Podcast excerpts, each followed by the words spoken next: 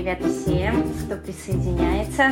Меня зовут Лариса, и сегодня мы э, одновременно обсуждаем и записываем наш подкаст, 78-й эпизод. А, сегодня мы обсуждаем вообще весь прошедший сезон, и поэтому будет круто, если вы вспомните, пока мы будем делать вступление, все ваши любимые моменты, эпизоды, или наоборот, какие-то моменты, которые вас расстроили или с которыми вы не согласны. А у нас сегодня есть еще Саша и Дима. Супер. Да, всем привет, меня зовут Дима, фамилия Дмитриев. А, я являюсь консультантом по организационному развитию. Вижу уже много знакомых лиц, э, кто к нам добавился. Думаю, будет очень такая живая дискуссия. В двух словах, э, я занимаюсь коучингом и в области бизнеса, в области образования. А, и, наверное, если вы слышали подкаст, тогда вы чуть больше со мной знакомы. А если нет, тогда мы познакомимся во время записи этого подкаста. У нас правила очень простые. Сегодня мы проведем где-то примерно полтора часа вместе. И э, в это время э, кто-то из нас, мы все мы хосты, мы можем добавлять вас, вы, вам нужно просто поднимать руку, э, чтобы задать свой вопрос или э, ну, отреагировать каким-то образом, э, если вы хотите прокомментировать. Вот, э, мы вас будем добавлять, после того, как вопрос будет задан, мы вас будем обратно, э, что называется, спускать в аудиторию. Но э, это вот такие правила тоже проведения комнаты в том числе в Клабхаусе. Вот. И ну, мы для себя, конечно, тестируем этот формат, потому что мне кажется, что Клабхаус — это классная площадка для того, чтобы э, в таком очень интерактивном режиме э, можно было включаться, выключаться и Параллельно мы, конечно, записываем себя еще на диктофоны, чтобы потом смонтировать э, эпизод. Поэтому а, следующий эпизод, который выйдет, он, конечно, будет э, уже и с вашими э, тоже какими-то а, замечаниями, комментариями и нашими ответами на эти вопросы или дискуссии. Вот. Поэтому, наверное, начнем с того, что этот сезон как бы принципиально в моем, по крайней мере, дизайне он отличался от того, что было до этого два года, да, то есть если вы следили за подкастом, то, наверное, могли заметить эту эволюцию. То есть э, изначально это были а, формат такого интервью, где приглашались интересные гости, и в зависимости от гостя, от его повестки, а, развивалась какая-то уже тема, идея. Вот, этот сезон мы не, я решила немножко изменить, потому что а, мне показалось, что а, хочется, ну, во-первых, по поэкспериментировать с форматом, и вот мы пришли к тому, что выбрали тему на весь сезон, и а, эта тема звучала как «Циклы жизни», новые нормы. Ну, то есть у нас, вот, если ежедневные смыслы, то вот, какие смыслы в каждом из циклов существуют есть и существуют есть. И какие нормы, э, которые феномены приходят в нашу жизнь для того, чтобы мы могли как бы их подсмотреть больше под каким-то микроскопом. И вот мы обсудили Саша с Димой уже там и детство, и отрочество, и взрослый какой-то период. А сейчас пришел, э, пришел наверное, во-первых, э, момент, когда мы обсудим последние три эпизода, и в целом весь сезон, а, какое у нас ощущение, а, насколько мы, наверное, сами друг друга в этом слышим, понимаем, нравится нам, не нравится то, что происходит, нравится ли вам, что самое важное. И есть еще такой момент, что этот э, сезон вышел, наверное, в то время, когда все менялось. То есть э, менялось, э, менялись а, предпочтения, аудиторные предпочтения. А, допустим, а, люди меньше путешествовали, меньше время проводили в дороге, а вы знаете, что подкасты стимулируются через прослушивание, да, то есть и вот эти все моменты мы можем сегодня обсудить, стали ли вы больше слушать подкастов, стали ли вы меньше слушать подкастов, может быть, какие-то новые медиа для себя открыли. Окей, а, давайте сначала сделаем такой health check Сашей с Димой. А, вот прослушали три эпизода. Я напомню, что самый последний касался, а, как контролировать смерть. До этого был, как поменять профессию после 40 лет. И еще один выпуск был про эйджизм. Что запомнилось, что вообще сейчас у вас происходит в голове? Я прослушал с большим удовольствием все три. Э, я как, как только не выходили, вот первый был про эйджизм, потом было «Как менять профессию после 40». Они вот в какое-то время назад выходили, я их прослушал тогда и прослушал еще все вот буквально за последние два дня. Вот тоже таким неким у него был э, подкаст-марафон, э, чтобы вот как-то быть в материале. И интересно, что с, про, как бы, с течением времени у меня подсветились какие-то новые вещи, которые я до этого не совсем слышал.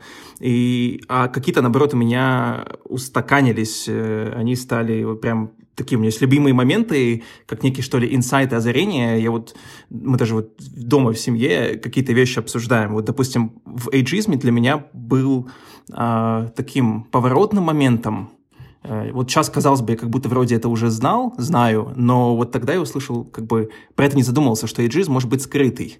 Да, вот этот тот самый комплимент, э, как молодо ты выглядишь, кажется, с благими намерениями, кажется, все, все очень, ну, как бы э, хочешь сделать как можно лучше, а получается, что ты э, где-то дискриминируешь и, по сути, говоришь, что молодым быть хорошо, а старым или там в преклонном возрасте быть плохо, да, э, и вот это для меня тоже такое, ух ты, оказывается, это не всегда про намерение обидеть, у меня же нет намерения обидеть, но я тем, тем, тем не менее как-то проявляю дискриминацию по биологическому возрасту. Вот это был момент для меня прям такой интересный. А, и, кстати, стал замечать, что по поводу меня тоже где-то проявляется эйджизм, только в обратную сторону, что я молодой. То есть я вот сколько себя помню, все время был в окружении более старших коллег, друзей, а, то есть, не знаю, мне 18, я окружен там 25-летними. Мне 25, я общаюсь там с 40-летними. Сейчас, ну, даже вот в нашей тройке, да, я где-то помню комментарий от Ларисы и Саши, что, Дим, ну, в твои-то годы вот там поживешь, увидишь. Я такой, ага, это был эйджизм. Такие моменты как-то тоже вспоминаю. Несомненно, вот. Дима, несомненно. Не, не прикрыто. Да это зависть, вот, да, еще даже... господи. Даже не, не прикрываются и не стесняются этого. В другом, допустим, я, давайте сейчас просто могу накидать какие-то вещи, да, а потом вы уже посмотрите, э, отзывается ли это, или мы, может быть, вспомните что-то еще. А вот в подкасте, где про смену профессии, у меня почему-то запомнилась история вот той женщины из Индии, которая, ну, условно, не видит страха, как, как тот самый шмель, да, который там, согласно науке, не должен летать, а летает. И вот она, будучи там, владея бизнесом по э, стирке в Индии, там, стала тестировщиком в Канаде, и как бы такая, а что здесь такого?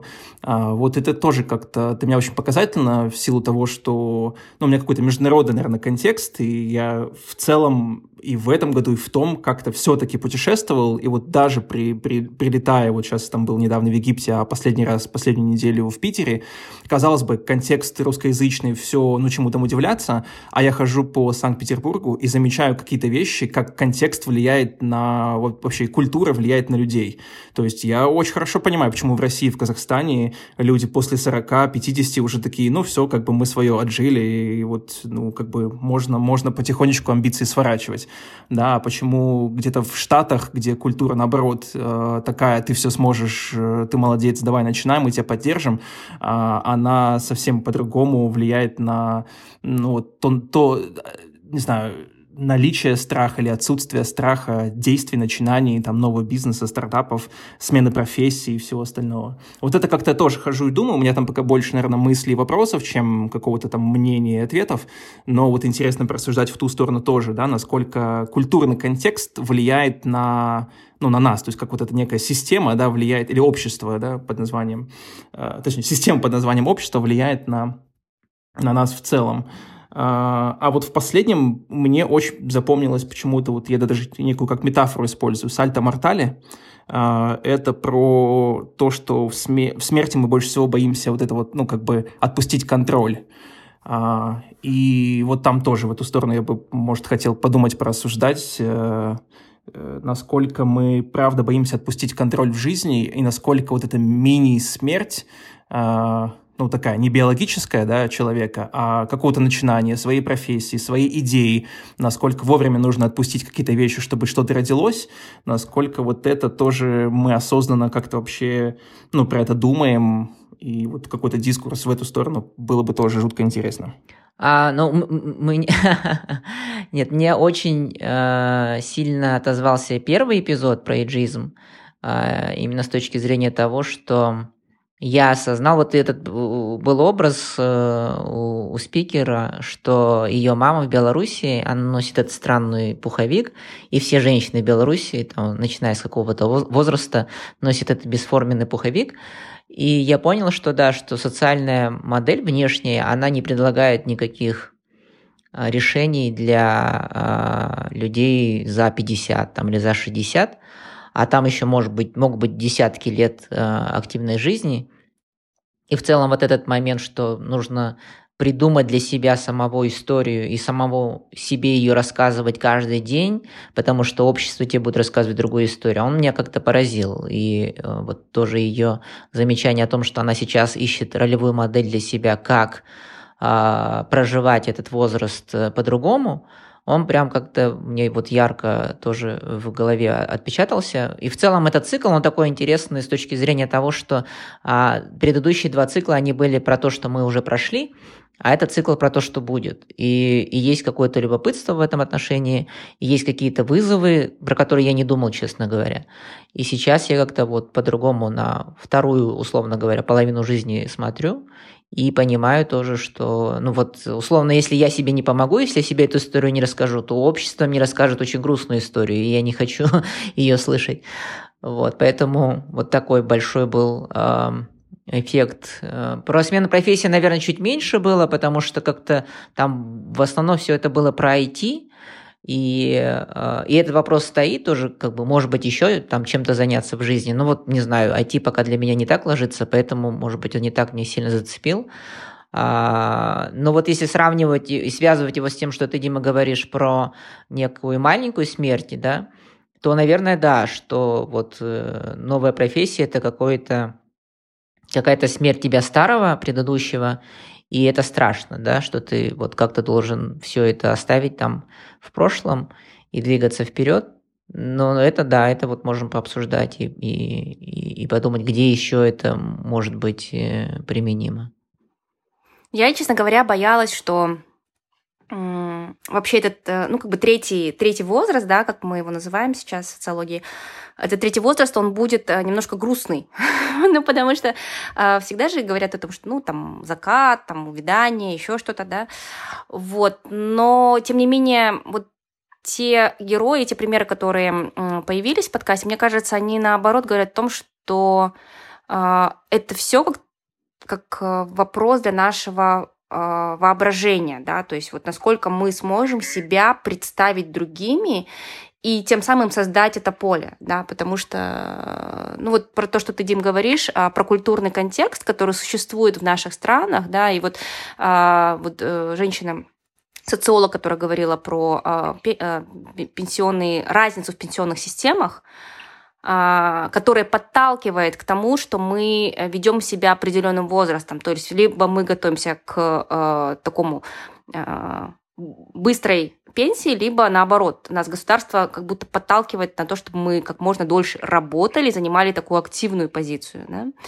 И вот тут, конечно, э, особенно сейчас э, в Казахстане с реформом пенсионной системы, которая происходит, и то, что нам выдали эти пенсионные деньги, то есть вообще какое-то очень странное у меня замешанное чувство, что у нас пенсии не будет. То есть не в прямом смысле, не как бы в финансовом, да, то есть мы не можем рассчитывать на какую-то обеспеченную э, часть жизни, которой вот мы работали, работали, ну условно, да, как это было раньше модель работала. И вот потом выйдем и будем э, там, пенсионерами, да, условно, ничего не делать, а э, жить на накопленные деньги. То есть вот мне почему-то ощущение такое, что у нас ломается вся схема сейчас, и, ну и плюс как бы мир весь сам движется, конечно, к этому универсальному базовому доходу, когда, в принципе, э, людям не нужно работать, а у нас будет столько денег и столько машин, что нам будет позволено. А, ну, не знаю, как нас, конечно, не в Казахстане, но условно там Европа точно придет к универсальному базовому доходу быстрее. А, в нашей, в нашей а, реальности. Вот. И у меня какие-то такие ощущения, что на самом деле нам нужно сейчас как-то быстро-быстро грести, переобуваться и что-то придумывать по поводу себя. Ну, ну вот я не знаю, сколько быстро-быстро, как бы, да, но вот в целом даже твое, мне кажется, ожидание, что это будет грустный эпизод, ну, грустный цикл, да, это тоже про наше восприятие вот этого эм, периода жизни. А я согласен, что те спикеры, которые были, они давали другую немножко картинку, и это больше для меня звучит как возможность э, того, что, ну, переформатировать свое представление о будущем, А, что касается пенсии, то я, честно говоря, и не рассчитывал ни на финансовую ее часть, там, ни тем более на какую-то моральную. А, вот. Э, и я больше рад тому, что теперь я сам могу как-то этими деньгами распоряжаться, нежели они каким-то образом будут ко мне там поступать.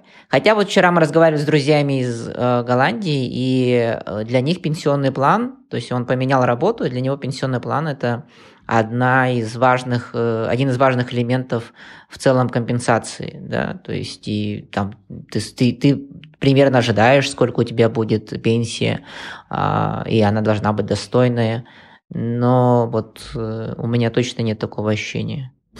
Um, у меня вот, пока вы говорили с Сашей, вырисовывается два таких контекста, ну, два или слоя, если угодно. Один из них, вот ты говоришь, надо что-то быстро делать. Я согласен, если это касается, наверное, ну, меня, моей жизни, э, там как-то пересобраться, еще раз там посмотреть, окей, э, там тема переезда, тема смены профессии, да, не значит, что нужно менять, но как минимум, я думаю, это нормально вопрос здорового человека как-то задаваться этими вопросами, да, как пересобрать себя, что я хочу, рассчитываю ли я на пенсию, и что мне для этого нужно сделать. А второй, он более общественный, то есть если мы этот сезон именуем как новые нормы, то, мне кажется, нормы быстро точно не меняются. И ты говоришь про универсальный доход, я такой думаю, о, это точно там не в этом веке для Казахстана, ну, не только для Казахстана, для многих стран, э, ну, там, до 2050-го вряд ли там что-то как-то там сдвинется в эту сторону. И в этом смысле, наверное, нормы не меняются быстро, да, то есть э, в масштабе одной жизни точно можно двигаться как-то и рассчитывать на себя, а не на пенсионные через там какое-то количество там лет. А, а вот в обществе как будто, ну, то есть уже хорошо, что мы про это говорим, а, но быстро что-то вот даже смотря как вот, не знаю... Я там... больше говорю не про то, что условно у нас будут деньги или нет, а что мы, в принципе, может быть, уйдем от э, представления о пенсии, да, то есть как о каком-то этапе жизни, потому что мне кажется, а, идея как раз-таки а, вот этого соци... отсутствия социального старения, да, она в том, чтобы постоянно быть профессионально востребованным. И у меня это очень сильно откликается. Как быть профессионально востребованным, актуальным, интересным, да, до ну, всю жизнь, вот всю жизнь. Вот к нам Элина присоединилась. Привет, Элина в качестве активного слушателя. Очень люблю, мысленно иногда с вами спорю, когда вас слушаю, иногда соглашаюсь. Ну, в данном случае, как человек, которому 50, э, в общем, скажу о том, что иджизм – это это такой монстр, которого мы сами себе придумываем, и то, как вы сильно по этому поводу беспокоитесь, как бы лишний раз об этом говорит. Вот я помню однажды в одном из подкастов ваших вы говорили там что-то о любви к себе, и пришли к совершенно правильному выводу, что начинается это все с себя. Вот этот вот массовый джизм, который, собственно, в социуме якобы есть и так далее, на самом деле это проблема лично, лично каждого. И то есть она или есть, или нет. Вот с этого все и начинается. И все остальное уже потом, и парадигмы давно сменились, и в обществе этого нет, общество открытое, все давно все понимает и знает. И каждый это решает, в общем, сам для себя первую очередь. Ну, если он только там не в заложниках каких-то там конкретных обстоятельств там, или ситуации. Это первый момент. И второй, э, я несколько против вот этой установки бегом-бегом быстрее менять, потому что это такая новая сейчас, новый психоз такой начинается, на мой взгляд, совершенно ненужный.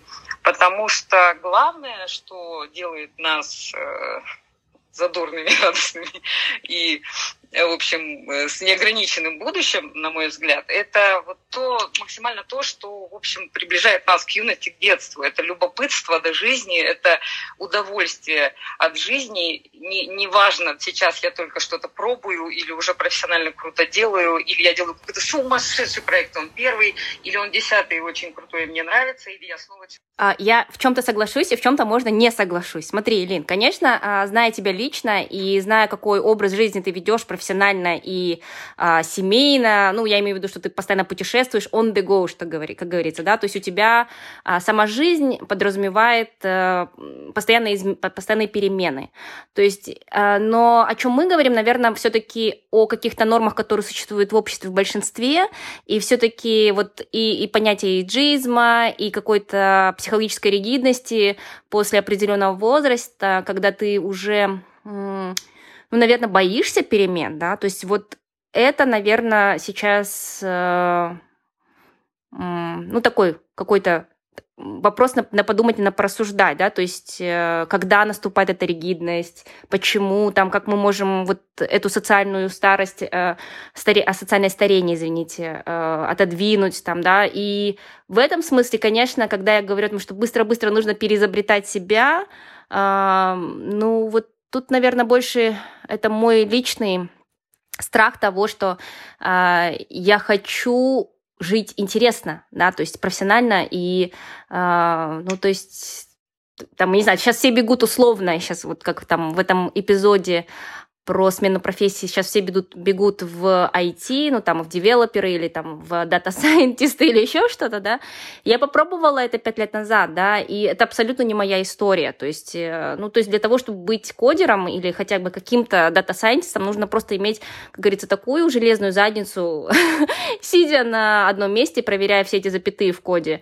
Но это абсолютно не то. Ну, даже если ты архитектор, да, там каких-то систем. Ну, то есть это просто, мне кажется, сейчас на то, что я ни в коем случае, ну, особенно нашу аудиторию, не причисляю к людям, которые э, боятся перемен, да, но, э, наверное, давайте включим других в этот контекст, там, да, то есть э, большую, то есть плюс два человека, ну, то есть плюс два звена в нашем окружении, там, да, плюс три там, да, и вот даже вот этот бытовой эйджизм там, да, который существует, или а, какой-то карьерный, когда там мы не берем людей определенного возраста на работу по каким-то причинам там, да, из-за возраста.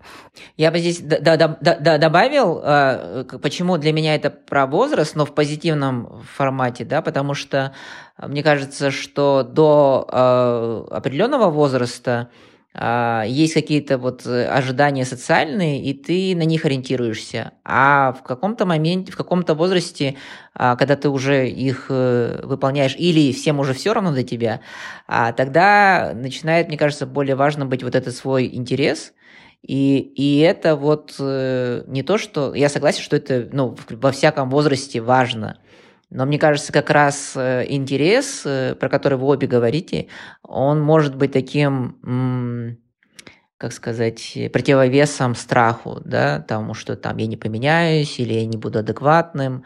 А, но вот этот вот живой детский интерес, это то, что, через что я сейчас прохожу, на что я сейчас ориентируюсь. Меня прям вот э, буквально в марте месяце сильно увлек гольф, и я прям вот чувствую большую потребность там ходить, заниматься, там представлять это.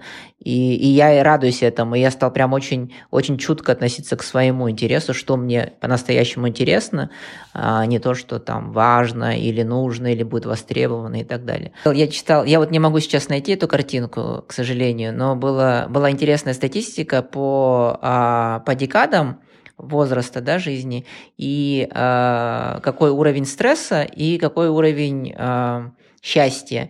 И там уровень стресса, он растет как бы там с каждым, ну, как бы чем дальше старше мы становимся, но уровень счастья, он тоже растет, потому что а, чем дальше ты живешь, тем больше у тебя появляется стратегия справляться с этим стрессом.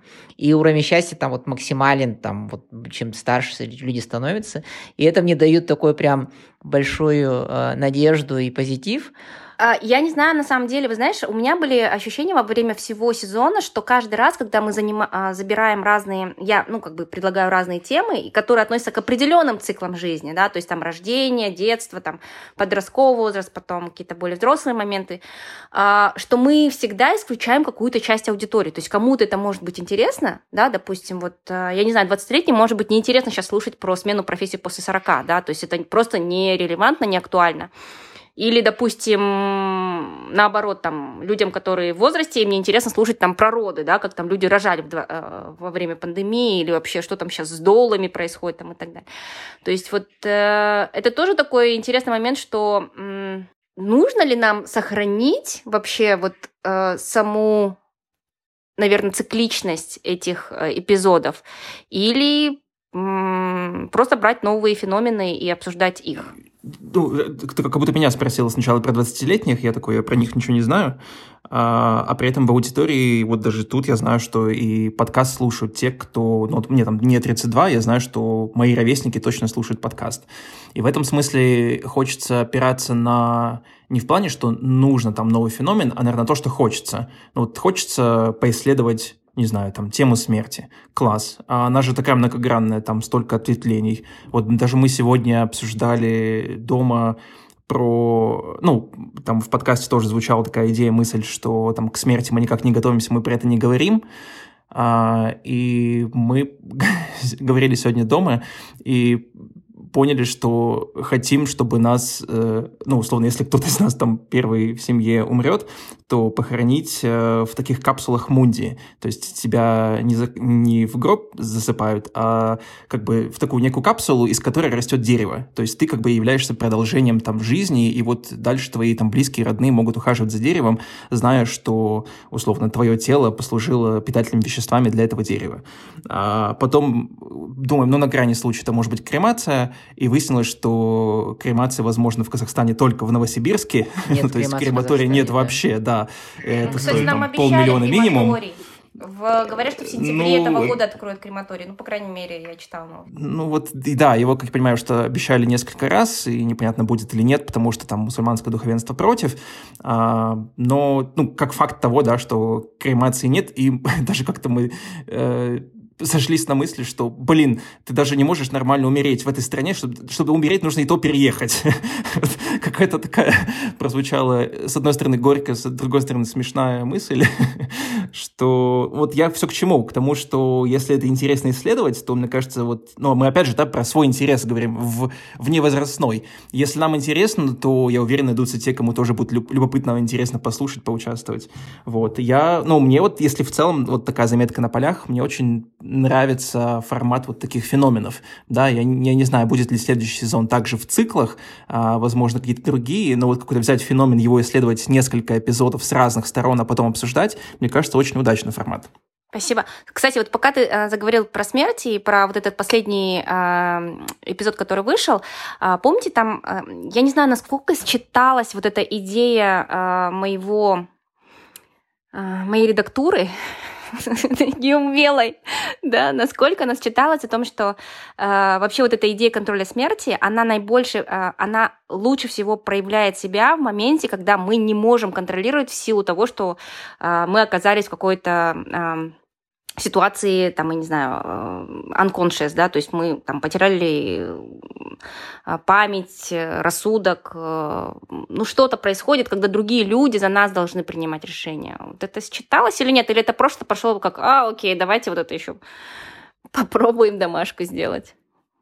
Не, она считалась, но мне кажется, но у меня, меня лично не так сильно задело, потому что если я без сознания, мне вообще без разницы, как бы, да, а, то есть меня лично это меньше задевает. Да, это может моих родных касаться, то есть им нужно принимать это решение, им важно знать, там, чего бы я хотел.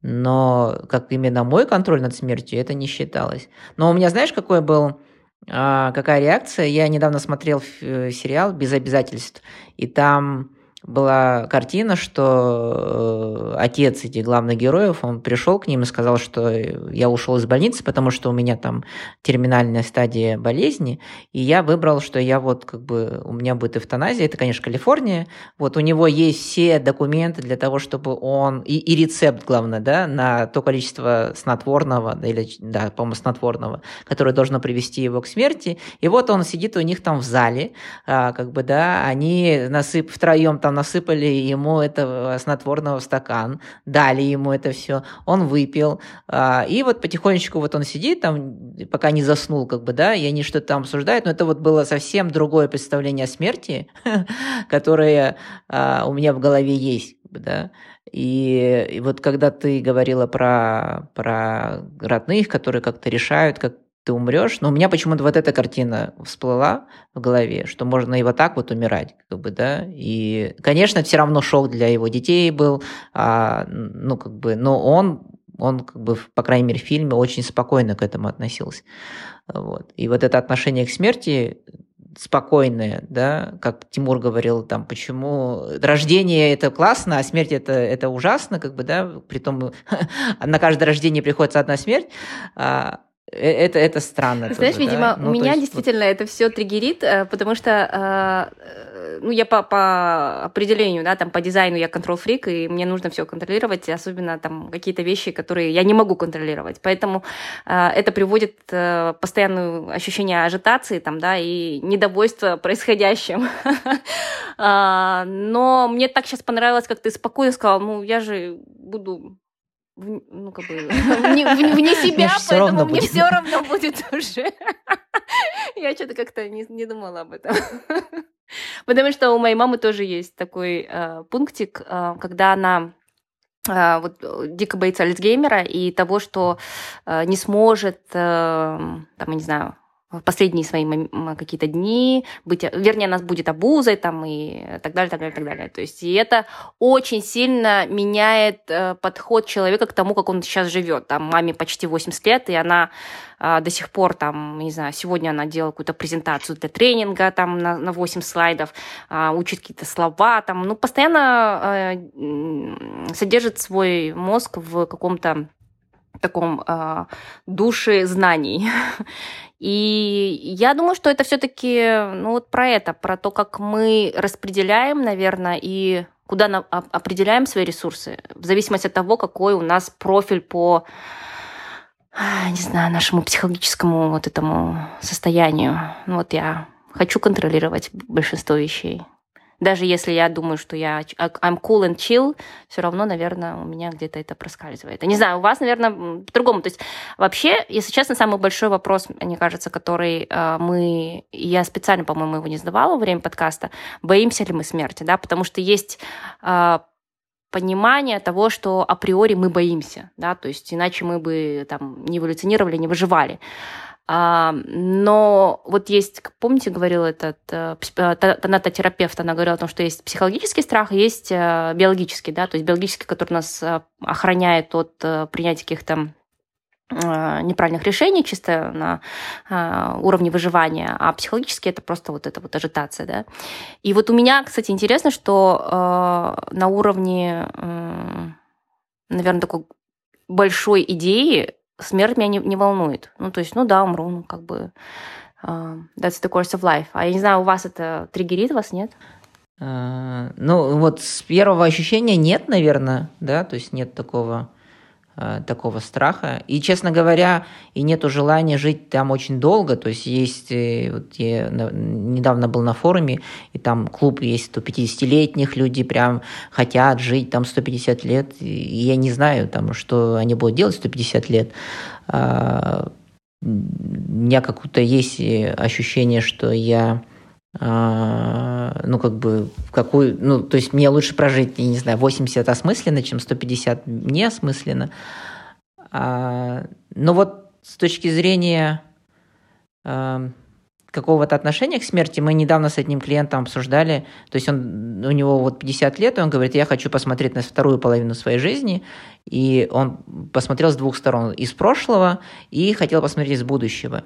И из будущего он еще не посмотрел, и мы обсуждали, как это лучше сделать, что, может быть, нужно представить себя там, когда тебе 100 лет, а у меня вдруг возникла идея, говорю, а мне кажется, нужно представить себе, что ты уже умер, как бы, да, и вот посмотреть откуда-то оттуда сверху, да, на то, что осталось после тебя, на какое-то наследие, и вот выйти за пределы вот твоей жизни. И я не знаю, насколько это получится у него, но мне кажется, это само по себе интересное упражнение, когда ты а, уже выходишь за эти пределы и оттуда смотришь, что остается после тебя, что важно, что не важно, да. Вот, мне, наверное, самому было бы интересно сделать такое упражнение. Спасибо. Мируэр к нам присоединилась. Мируэр, здравствуйте. А, мне вот тоже запала мысль по поводу э, потери контроля, что мы действительно очень боимся вот этого момента, что мы не сможем там а, донести мысль свою или мы не сможем там а, как-то проконтролировать этот процесс. И это тоже, видимо, процесс такого принятия, что да, нужно принять эту ситуацию, что я там могу быть не так близок, не знаю, со своими близкими, что они могут даже не знать о том, как бы я хотел уйти или, скажем, там, что бы э, я хотел, чтобы там с моим наследием после, после моего ухода случилось. Вот, э, в этом плане. Еще такой, знаете, э, момент, э, я, получается, слушала последний эпизод подкаста после того, как мне приснился сон. Вот, и в этом во сне я э, физически как бы наблюдаю за собой, как вот я как будто бы умерла. Это было так смешно, что я вот э, на самом деле во сне понимаю, что я не могу контролировать свое тело. То есть все, оно уже отключилось. Я такая думаю, вот оно оказывается как. Вот это вот ощущение, что ты не можешь ничего сделать с собой. И ты вроде как на себя со стороны смотришь и такой, блин, вот это оказывается, получается, часть какого-то вот э, окончания, да. И на самом деле вот этот контроль, что ты не можешь не контролировать ни, ни свое тело, ни ничего не можешь сделать, это в какой-то момент меня немного испугало, ну потому что ты такой, блин, ну вроде же все было нормально, ничего не предвещало. И тут такая история. Вот, и как раз эпизод. Я поняла, что действительно, может быть, многие вещи стоит отпустить. Ну, то есть как, как оно сложится, так и сложится. А дальше, ну, там твои родные, близкие, они должны разобраться как-то в ситуации. Спасибо, что поделились, Мирарт. А вот вы на самом деле думали о том, кто бы был бы вот этим человеком, вашим а, душеприказчиком? кто бы за вас мог а, сделать самое правильное решение в вашу пользу? Это, мне кажется, очень такой большой вопрос, потому что когда я начала об этом думать, я думала, так, так, так, ну, не знаю, кому бы я себя доверила, кто настолько хорошо меня знает. Ну, наверное, это была бы там моя сестра, у меня единственная сестра есть. А, вот, ну так или иначе, как бы она единственный мой такой родной человек, вот, который, в принципе, обо мне ну, практически все знает. И я думаю, наверное, кто-то из моих подруг, которые бы, ну, тоже могли ей в этом помочь. Наверное, так. Я, мне, мне, мне приходится, знаете, вот, э, вот эти вот э, закулисные вещи, которые я обычно вырезаю во время подкаста, я все время говорю, Дим, ну давай. Чего сразу, Дима? Интересно, что несколько раз э, уже у нас сейчас звучит слово «доверие». А, то есть вот кому доверить, да, кто еще вот есть такой близкий человек, кому можно доверить. И я опять же вот вспоминаю э, вот это то самое сальто мортале, про то, что когда ты отпускаешь контроль, и ты не, тебе не на что опереться, э, я просто недавно вот закончил книжку «Скорость доверия» читать э, этого Стивена Кови-младшего. И он удивительно, казалось бы, доверие, это вот, ну, начинается с кого-то, там, межличностное доверие, да, он на самом деле большую часть книги посвящает доверию к себе. То есть ты сначала, опять-таки, начинаешь с себя, а насколько ты доверяешь себе, насколько ты э, способен излучать и распространять доверие, да, насколько ты сам себе доверяешь в первую очередь, а потом уже на этом фундаменте строится все здание доверия межличностное, доверие на уровне организации, доверие на уровне общества, что как раз-таки есть про вклад, да, насколько мы, то есть вклад как некий результат доверия в обществе. Это тоже про то, что Саша сказал. И я вот э, сижу и думаю про доверие, то есть насколько, вот оно для меня почему-то пока сильно связано с, э, с темой смерти, насколько я доверяю себе сейчас там жить, насколько я доверяю другим позаботиться обо мне после смерти. А, вот как-то они у меня вот тут а, неразрывно связаны. А у меня, знаешь, что всплыло сейчас, пока ты говорил? А, вот мысль о том, если вы посмотрите то TEDx-выступление, которое я там в описании э, эпизода про смерть выложила, это выступление вот этого врача, и он говорит о том, что очень часто мы э, в интенсивном э, отделении терапии, да, где, ну, условно, это скорая помощь, а, мы постоянно спасаем людей, да, и часто это люди, которые уже в возрасте, и их ты спасаешь, там, heart failure, там, у тебя останавливается сердце один раз, ты его спасаешь второй раз, третий, и потом человек уже в какой-то момент, он просто настолько устает, да, что он не хочет больше даже, ну, условно, ну, не то что бороться, а он просто устал, ну, как бы все. И меня, знаете, что поразило в этот момент, что э, спасей, спасать же хочет человек не тот, который умирает чаще всего, а тот, который остается. То есть нам тяжелее оставаться а, одним, да, нам тяжелее живущим ощущать эту потерю. И как Саша говорит, ну если я условно там э, в несознанке или там уже мертвый, ну мне это все равно. Вот. И вот эта, мне кажется, мысль, она для меня тоже какой-то стала немножко поворотной в плане того, что нужно думать, что лучше для человека, который условно болеет. Он хочет жить, он хочет бороться, он хочет, или как он хочет бороться с этим, да. Мне кажется, это вот такой интересный момент, который чаще всего тоже как норма приходит, что все умирающие хотят жить. Да, ну то есть это же, может быть, не всегда правда. Да, или там все, которые люди, которые... Э, очень много же болезней, которые тяжело лечатся, или там они протекают тяжело, там, да, и вот я сейчас даже каждый раз, ну извините, вот такая крамольная мысль, но каждый раз, когда я смотрю на э, запросы там деть, э, родителей, у которых дети погибают там или еще что-то, я думаю, это же продиктовано а, желанием родителя, да, то есть ему с его, его совести, что он должен сделать все, что возможно для своего ребенка. И, конечно, может быть, у ребенка нет такой осознанности, да, чтобы сказать, что да, я точно хочу жить. Но просто я в последнее время почему-то мне в Ютубе выпадает все больше и больше этой таргетированной рекламы, там, где дети плачут, вот мы там не можем больше сами бороться, нам нужно помогите нам деньгами, там и так далее. И я смотрю на это как на какую-то такую странную душевную манипуляцию в сторону меня там, да, то есть, э, то есть ребенок, а ребенку сказали, что есть выбор там, да, ну, то есть я не знаю вообще, короче, это такой очень тонкий сейчас моральный вопрос, э, на который я не могу найти ответ сама, и хотела спросить, что вы по этому поводу думаете. Ну, я вот, по-моему, делился своей историей бабушки, а, которая а мой дядя, ее сын младший, э, средний, он был э, замглав врача в больнице, и, соответственно, его и желание как сына, и желание как врача было максимально продлить жизнь бабушки. И я помню, как мы приехали к ней в больницу, и она сказала, к нам обращаясь, что заберите меня, я, я устала быть в реанимации, потому что в реанимации ты лежишь там на этом металлическом столе а, голый, просто в какой-то вот этой вот странной, не ночнушке, что-то еще. И мы забрали ее а, домой, и вот то, как она умирала дома, когда все были родные рядом, и это вот для меня была такая тоже две, две парадигмы. Одна, что нужно максимально э, продлевать жизнь человеку, и даже если он не хочет, как бы, да, и, э, и смерть, она чаще всего наступает в больнице, когда нету твоих родных рядом, потому что все хотят, чтобы э, ты жил дольше. Или ты делаешь это дома, как это было много-много лет до, до того, как появилась такая индустриальная медицина, вот, и ты как-то воспринимал смерть э, более естественно, а, и да, тебе было страшно, но рядом с тобой были люди, которым ты доверял, и которые тебя провожали как-то, и для них было важно тоже быть рядом с тобой, а не быть где-то в больнице. У меня мама вот две недели назад была в больнице э, с коронавирусом, и, и, мне хотелось э, ее оттуда забрать, чтобы она была дома. И я не мог уже это сделать, потому что все, там она уже туда попала. А на поработать моему папе было удо... ну, как бы комфортнее психологически, что она в больнице, она под, писм... под присмотром, и о ней позаботятся.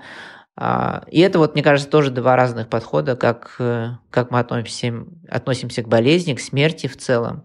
И понятно, что это тоже про ответственность, да, про ответственность ты берешь ее на себя, и говоришь, что да, я вот понимаю, что человек может умереть. А. Вот, и, и, в общем, вот эти два образа. И я потом где-то читал в исследовании о том, что все больше и больше люди э, как бы относятся к смерти как к медицинской болезни, и как болезни пытаются решать ее медицинскими средствами, в то время как это часть нашей жизни, тоже про что Мир сказал, что все, что мы не делаем, это все закончится смертью. И, в принципе, если ты к этому готовишься, если ты... Э, ну, вот, наверное, вот этот момент я не хотел бы, вот если говорить про, про то, что бы меня пугало, это чтобы меня дети поместили в больницу и хотели бы меня максимально долго э, э, лечить. Я бы, наверное, хотел, чтобы ну, если бы э, вот и, и, у меня был бы голос, да, чтобы меня услышали, как ты говоришь, Лариса, да, как бы обратили внимание на то, что я хочу, и я бы вернулся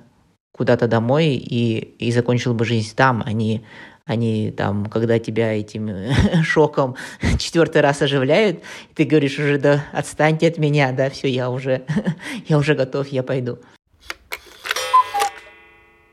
И вот э, оставшиеся полчаса я бы хотела в целом поговорить про следующий сезон э, и про то, как мы оцениваем прошедший. Ну, то есть понятно, что сначала по прошедший, а потом про следующий.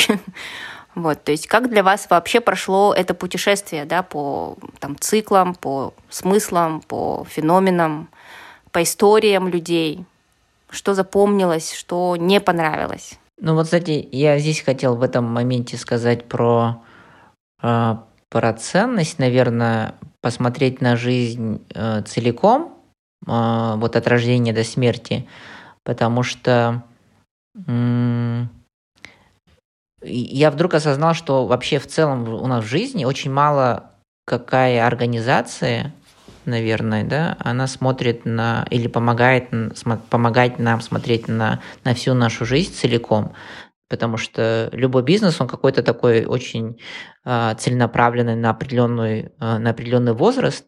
И только две вот э, организации, с которыми я за свою жизнь сталкивался, как бы, мне кажется, имеет такой вот взгляд. Первое это была церковь, когда ты вот рождаешься, да, и там тебя крестят, и, и, и ты там вот заходишь, скажем, в церковь, и когда ты умираешь, и, и тебя хоронят, и это тоже как бы часть э, а, сопровождения человека, да, а, со стороны церкви. А второе это вот я стал работать с ассоциацией корейцев, и я понял, что да, что это тоже вот некая э, организация, которая могла бы помочь тебе ну, в течение всей твоей жизни.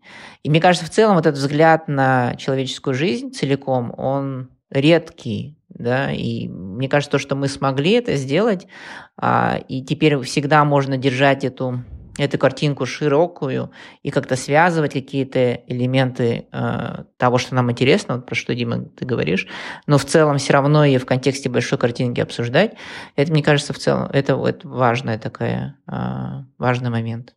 А, просто еще Агирим присоединился. Да, Агирим, наконец-то. Я решила. Я не знаю, тебя. Агирим, а ты где? Я здесь. Мне хорошо слышно. Да, классно. Привет, да. Игорь. Я, да, я, честно говоря, долго решалась э, нажать ли, ли кнопочку, потому что, ну, хотелось бы услышать, конечно, все, все темы, которые вот вы в этом подкасте обсуждали. Вот, э, честно говоря, э, тема смерти, конечно, даже вот в голове никогда не возникала на данный момент, но я, наверное, два момента здесь скажу, да, что в целом самого, так сказать, страха там, умереть, да, дойти до конечной точки, когда тебе там 80 плюс, либо больше, 150, неважно, да, а, это не страшно. То есть, ну, это вот мое, да, чисто мнение, когда у тебя есть такая полная, яркая жизнь, которую ты а, прожил. А, но есть страх физической боли. Наверное, Александр об этом тоже говорил. И этот страх, он, а, он, он у меня глубоко очень сидит. А, и в связи с этим смерть, именно когда естественная, она не страшна да, для меня. А вот страшна именно а, какая-то скоропостижная смерть. Да? Почему? Потому что, наверное, основная причина, что так как там есть дети, да, уже две девочки, которые которые растут. То есть я не успею им, как там мама, родитель, передать а, какие-то знания, обучить чему-то, да, и воспитать какие-то в них, ну, ценности, которые важны для меня, либо которые сейчас важны вот в нынешнем обществе. Вот, вот это для меня ну, достаточно такая вот, я об этом не думала на самом деле, да, но вот такая вот мысль возникла, что именно скоропостижная смерть, из-за чего? Из-за того, что я не смогу эм, передать все, что я бы хотела своим детям. Ну вот я достаточно недавно читала книгу, я, наверное, наверное, вы ее тоже знаете, «Последняя лекция», э, если я не ошибаюсь названием, если что, скорректируйте, да. И как раз вот э, автор, он об этом и говорит, да, что в конце концов, когда э, эта книга, его последняя лекция стала достаточно ну, известной, а, и именно э, и это была такая основа, то, что, что он хотел передать своим детям, да, то есть рассказать, что никогда не, а, так сказать, не, не забывать мечтать, да, то, тот, тот, так сказать, навык, который потихоньку все-таки во взрослой жизни, он иногда вымывается, да, у нас. То есть, ну вот, наверное, вот по касаемо смерти вот э, такие мысли возникли, хотя я об этом и не думала до сегодняшнего момента. Но если позволите, я больше, наверное, хотела высказаться про вот второй блок, который обсуждали, это вот после 40, да, что делать после 40. То есть есть ли время, да, на это могу высказаться? Да, у нас есть время. Ага. Да, я просто, ну, здесь сделала себе какие-то заметки, да, для себя. На самом деле это вот такая тема, которая очень сильно у меня сейчас откликнулась. Я благодарна, что случайно нажала кнопку, увидела, что вот э, идет комната, да, и вот зашла. На самом деле я, вот мне сейчас 35, да, 36 год пошел, и у меня вот э, последние, наверное, полгода, возможно, там невозможно, а скорее всего точно после э, этих ковидных всех ситуаций, да, а, появился такой страх, действительно, вот что э, ценна ли я буду там как работник, да, либо нужна ли я буду кому-то, а, больше, наверное, со стороны профессии после 40. Не знаю, вот какой-то вот страх внутри сидит. Почему? Потому что это вот э, тоже та тема, которую вы здесь захватили, это эйджинг, да, то есть мы сейчас там в компании набираем людей, да, а, и я понимаю, что в принципе 40 плюс сразу отметаем, к сожалению. Да. Не всегда, да, конечно, бывают такие профессии, где можно, но в основном в менеджерском составе, либо в специалистах 40 плюс мы, так сказать, ну, уже перестали рассматривать. И я тоже как бы понимаю, окей, я скоро, может быть, буду в такой же ситуации, что дальше делать? И этот страх сидел, сидел, и в итоге к чему это сейчас привел, что я вот прохожу такой вот период переосмысления и искать себя, да, и наверное, как бы я стала представлять, окей, хочу ли, я хочу прожить там еще, ну, 35 лет и живу, слава богу, да, стабильная семья, профессия, навыки, развиваюсь, но я еще хочу прожить остальные там минимум 45 лет, то есть как я хочу их прожить дальше. И, соответственно, ну вот для себя я вывела там два направления. Окей, я, в принципе, хочу преподавать, да, что я должна для этого делать? Я, мне нравится делиться, я люблю говорить, а, высказываться в целом, да, то есть, ну, я вот стала потихоньку планировать этот период, что, окей, я там вижу себя, в принципе, в качестве там, преподавателя, может быть, в университете где-то, да, не поня... пока еще не могу понять, но начала искать этот путь, да, вот там, MBA сейчас прохожу, и вот, то есть как так сказать, планировать этот период. Потому что не хочется оказаться там а, в 40 плюс, да, и сидеть, когда там ну, ну, когда какие-то мечты, они не, не, не, не в реальность, не, так сказать, не осуществились, да. Ну и второй момент, что, да, вот хочу я ли действительно жить, вот э, работать в этом корпоративном мире, которым я сейчас, ну, достаточно долго. Ну, вообще-то не очень, да, я начала планировать, окей, что я могу, что я хочу, я хочу там свой собственный бизнес, да, а, окей, в каком направлении, что мне нравилось в детстве, да, какие истоки, там, мне творчество нравится, я всегда любила шить, да, и то есть как бы и с этой точки зрения начала искать себя, я, возможно, в этот период хочу именно выглядеть так. То есть, наверное, это вот, ну, резюмируя, наверное, много очень сказала, но вот такие вот мысли на, на таком вдохновении хотела бы высказать. И, э, и это, конечно же, вот Элина, да, если я не ошибаюсь, тоже говорила, что очень зависит от тебя самого, а для меня это не только самого, но еще навыка планирования, планировать этот период, вот, через который я сейчас прохожу. Слушай, Гарим, так поразительно, что мы с тобой, наверное, лет 10, ну, может, 12 лет назад э, общались и последний раз, и ты была такая молодой специалист, условно говоря, да? То есть ты только приходила в компанию, только там делала свои первые шаги, и прошло 10 лет, и ты говоришь, а я буду ли востребована, да, на рынке? Ну, то есть у нас такая короткая, так, какая короткая получается линейка для, для работы, да? Не-не-не, ну просто, просто, да, просто, я говорю, точно была в начале этого пути, а сейчас ты говоришь, я вижу уже, э, как бы, когда он будет заканчиваться, да, и этот страх возникает. Но это, мне кажется, тоже вот про то, как, как мы смотрим на жизнь, да, что 10 лет, это вот как бы кажется, что это самый, самый плодотворный период, да, а, а, а на самом деле, да, мне кажется, точно может быть гораздо больше. Это вопрос действительно, как мы на это посмотрим, что мы придумаем, чему мы научимся и, и так далее. Окей, okay, я просто хотела бы тогда вернуться к тем а, вопросам, которые я до этого задала. То есть, если есть какие-то а, рефлексии по поводу предыдущих эпизодов и, наверное, что мы могли бы обсудить в следующем сезоне. То есть, если мы остаемся, как я понимаю, Саше тебе понравился формат а, вот такого а, параметра, да, такого жизненного, то есть, если смотреть на нее, на это все как бы как цикл, да, то какие новые феномены, новые нормы, что было бы интересно, что, может быть, мы зашли бы на второй раз. Вот, допустим, я могу сказать вам, что один из эпизодов, который был в этом сезоне про одиночество, а, ну, был, на мой взгляд, провальный. По многим причинам я неправильно его спланировала, неправильно организовала, там, ла-ла-ла-ла.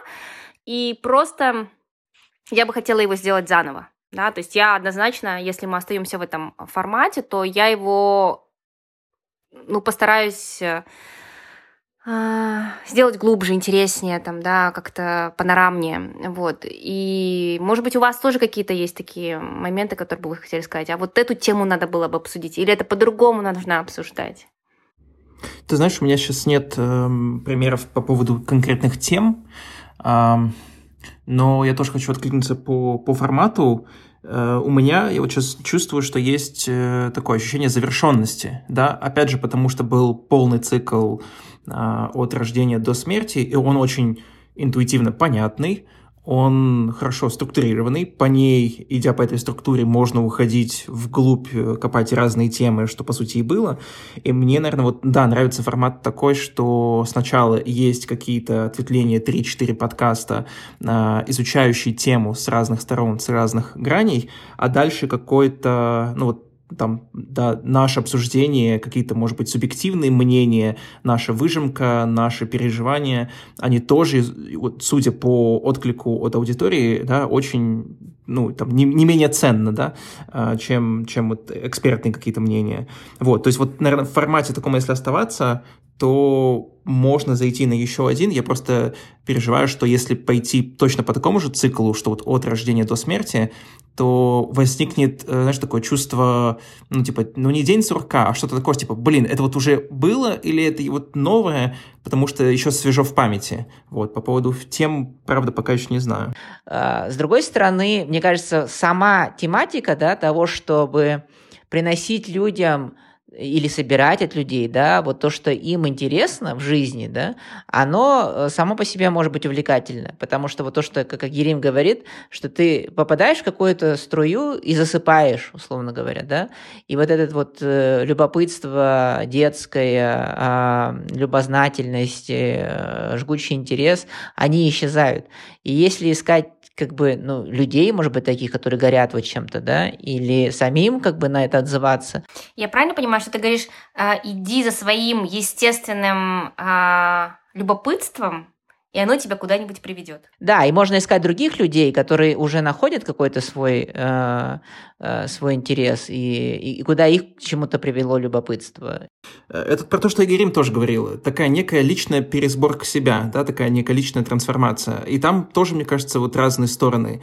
Одно из них, вот вчера услышал шикарную фразу, хожу про нее, думаю уже целый день. Есть э, есть такая как бы интегральная теория Кена Уилбера, она про там э, разные степени развития, и у нее там из четырех граней есть две, я сейчас кратенько. Одна из них про живость, про степень живости в, ну, не знаю, в чем, в чем-либо в системе, и взросление. И по большому счету медитация и психотерапия — это вот медитация про живость, а психотерапия про взросление. И метафора вот у там выступающего была следующая. Это ведь как вода и русло, да, то есть река, она живая, она вот течет вот по наименьшему сопротивлению, состоит, по сути, из двух вещей — самой воды и самого русла. И в этом смысле медитация как некая живость — это вода, то есть если, но при этом если нет русла, это будет просто лужа. А, а когда русло без воды, это просто канава и получается тебе нужно и то, и то. И я вот думаю про пересборку личности, да, себя как, как человека. Там это и про профессию, там это и про, опять же, детские мечты, воспоминания, это и про психотерапию, потому что вот я вижу в своем окружении э, очень много сейчас, это вот, если уж не становится модным, вряд ли, да, еще прям мода такая есть, но точно актуальным, про это не стыдно говорить, что ты ходишь к психологу.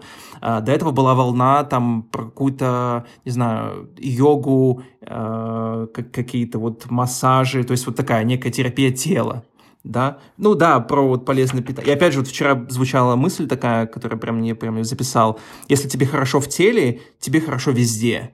Да, это вот про вот, вот это тоже. То есть один какой-то эпизод может быть что-то про как люди сейчас относятся к телу, да, там вот вторая про психологию, то есть там физика, психика, а, вот эти вещи. То есть я куда-то вот туда думаю. У меня просто нет сейчас структуры ясной, и поэтому я как будто такой не позволяю себе еще это ну, интересно. С уверенностью Я сейчас прям почему-то представила вот даже. Я как-то даже на, на кусочек присоединилась к, твоему, к твоей канаве и к твоему ручью.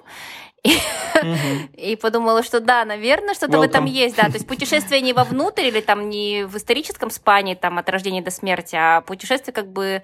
Ну, ну что еще я могла услышать от тренеров и коучей? Конечно.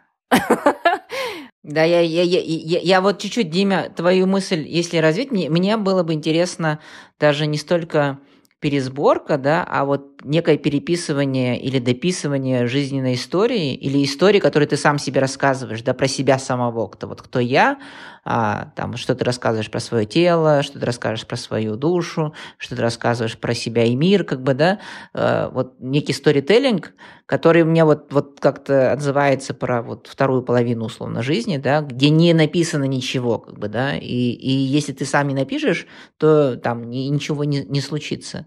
А, вот мне было бы интересно поисследовать такие истории людей, когда они вот брали это авторство и писали что-то э, свое, как бы, да. Ну и, соответственно, это, это, это приводило к некой пересборке, к некой трансформации.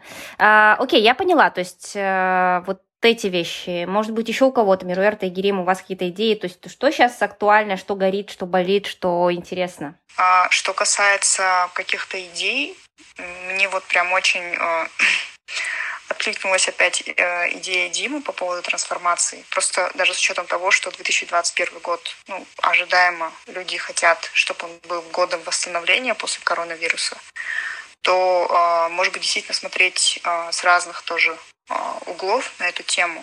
То есть как, как меняются там люди, как меняется, может быть, бизнес, как меняется а, работа, как меняются коммуникации, там, те же там коммуникации в компаниях, например. Если там раньше кто-то стоял у а, кулера с водой и обсуждал какие-то последние там, не знаю, новости в компании, то теперь это все, как это все перешло вот там в более электронный там вид, да, как люди это все делают. Вот, то есть какие-то вот такие, может быть, узкие темы брать и тоже их развивать. Мне было бы интересно, например, послушать. Спасибо. Я, можно, поддержу Мируэр насчет э, идеи. Э, ну, мне тоже эта тема откликается насчет э, трансформации вообще бизнеса в, после того, после, наверное, года уже, да, как пережит этот карантин, карантин и вообще вся эта ситуация в жизни, э, ну, в мире, да, так сказать. И, наверное, если уж, ну, точечно, может быть, было бы интересно то есть какие сейчас компетенции в людях должны быть, чтобы соответствовать нынешним реалиям. Ну, судя по всему, а, наверное, мир уже точно не будет прежним, да, но поэтому, может быть, все это мне было бы интересно вот послушать, да, какие вот компетенции у руководителей, да, сейчас точно должны развиваться, что там больше умирает, какая культура больше умирает в организациях, именно в контексте а, ковидной ситуации. Но мне, э, ну, Мирорт и Агирин, спасибо за то, что поделились. Э, если говорить про мой интерес, тоже в последнее время, что мне интересно, мне интересно э, вот такое, э, такое понятие, как экосистемы, так у меня, ага. И я просто туда пришел через образование, ну и как бы в бизнесе тоже сейчас это очень популярное слово. И, и здесь я понимаю, что, эм, например, в экосистемах самое важное это, это взгляд, да, как, что ты можешь видеть эти все взаимосвязи, и что ты можешь так посмотреть на ситуацию, которая бы э, там вот скрывала какую-то глубину э, взаимозависимости э, и так далее. Вот мне кажется, если говорить про ежедневные смыслы, да, или вот там про встречу с, со слушателями, которая была я понимаю, что где-то, наверное, ну, мне хотелось бы, наверное, да, такую ценность нести, чтобы как раз подсвечивать вот этот взгляд, потому что какие-то прикладные штуки, их они точно есть, как бы, да, их можно найти. Но вот смотреть на жизнь чуть по-другому и акцентировать другие смыслы или наполнять, или создавать эти смыслы, да, вот э, это мне было бы лично интересно. А, то есть я не знаю, в чем именно, как бы, да, но вот и, и какая будет эта а, тематика, какое будет русло, да. Но, а, наверное, мой интерес и моя сильная сторона это вот как-то по-другому на это взглянуть и, и, и с другой стороны это подсветить. И вот для меня это было бы ценностью и для себя, и для, для других. То есть ты мне, ты сейчас ставишь такой, задираешь планку бар и говоришь, ну-ка давайте от обсуждений переходить к смыслотворчеству. Да, вот э, то, то, что, то, что, помнишь, говорили нам ребята, что, ну, вот, это какие-то результ... ну, как бы обсуждения не для Казахстана, условно говоря, да, что о чем там вообще люди говорят, а, и, и на это можно так посмотреть, а можно смотреть на это как на планку, да, о том, что, да, можно и, и об этом говорить в Казахстане, и жить там в Казахстане. И я бы эту планку держал достаточно высоко, я тоже не знаю, то есть это, это абстрактно звучит, да, но просто вот это внутреннее ощущение, что это за ежедневные смыслы, чем бы этот подкаст отличался, отличался, вот я бы эту планку держал бы. Лариса, ты говоришь, типа, нужно соответствовать этой планке, которую там Саша сейчас задал. А, мне кажется, ее нужно где-то поддерживать, потому что вот этот цикл, он для меня уже был а, таким так как мы говорили про новые нормы, он был смыслотворческим. Понятно, что можно копать в разные стороны, и какой-то смысл, какой-то эпизод, подкаст, он будет, э, там, тема ляжет ближе к сердцу кому-то, чем, чем другая тема, но вот в этом направлении, это вот э, идея не про то, что нужно стать кем-то еще, чтобы соответствовать э, и, и быть, да, каким-то там автором, э, ведущим подкаста, а скорее, мы, эта планка уже есть, вот ее вопрос, что нужно эту планку осознать, чем мы отличаемся от, от других других и как-то ее суметь поддерживать. Это не про то, что нужно стать кем-то еще. Э, то есть не бежать там за чем-то актуальным, потому что как только ты спросила про актуальное, я такой сразу, ага, ну, локдаун, так, э, Суэцкий канал, что там еще, э, Путин. И такой думаю, ну это же вообще не то. Это же вообще не те смыслы, которые... Ну, то есть мы не про новости, да, мы про какие-то новые э, смыслы. Да, что-то получается. Вот там твое субъективное мнение, что про одиночество не совсем зашло. Я этого, кстати, ну, как-то по вот подаче как слушатель вообще не заметил, да, ну, можем это после обсудить. В этом смысле я бы тоже здесь где-то осознанно подсветил э, ту способность нас как раз-таки э, копать глубже, лететь там выше. Я не знаю, сейчас буду слишком пафосно говорить. Но э, это не про какую-то масс-аудиторию, а как раз-таки аудитория та, которая э, готова до этой какой-то планки допрыгивать, что ли. Но вот опять же, как Агирим сказала, да, то есть на работе я где-то там э, засыпаю, тут час послушал подкаст и понимаю, что как-то мозг зашевелился, что-то начала там смотреть, гуглить, да, и, и все. То есть мы как некий повод разобраться в этой теме поглубже. Вот как мы сегодня, да, я прослушал подкаст, а потом час сидел, читал про кремацию. ну, как бы, кто бы, наверное, мне еще заставил читать про кремацию в свой выходной осознанно.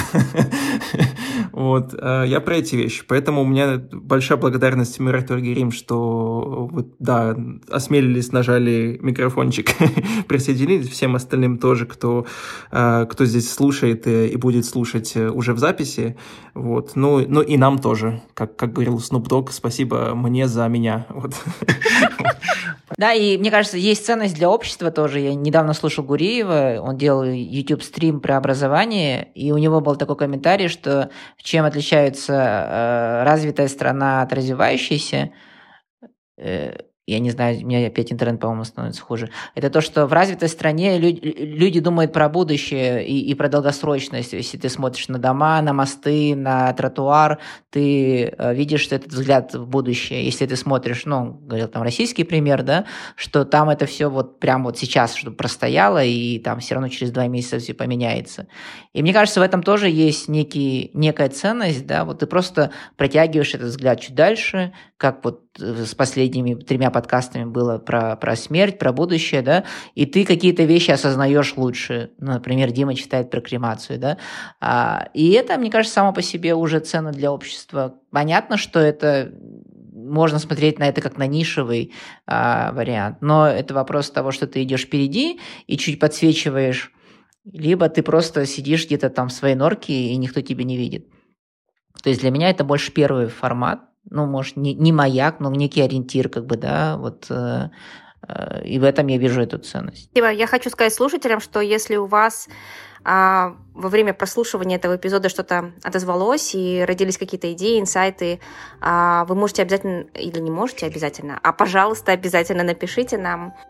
Я, в частности, буду смотреть на все это как на материал для работы, и меня это тоже будет вдохновлять. Потому что в подкастах есть такая штука удивительная, да, то есть ты очень много времени тратишь на создание, но достаточно мало получаешь обратной связи, ну, в силу того, что это как бы вещание, да, в одну сторону.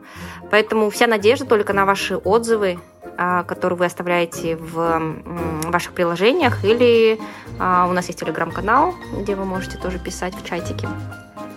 Вот, спасибо всем огромное сегодня за участие. Это был и будет 78-й выпуск уже подкаста «Ежедневный смысл», которому почти три года. Да?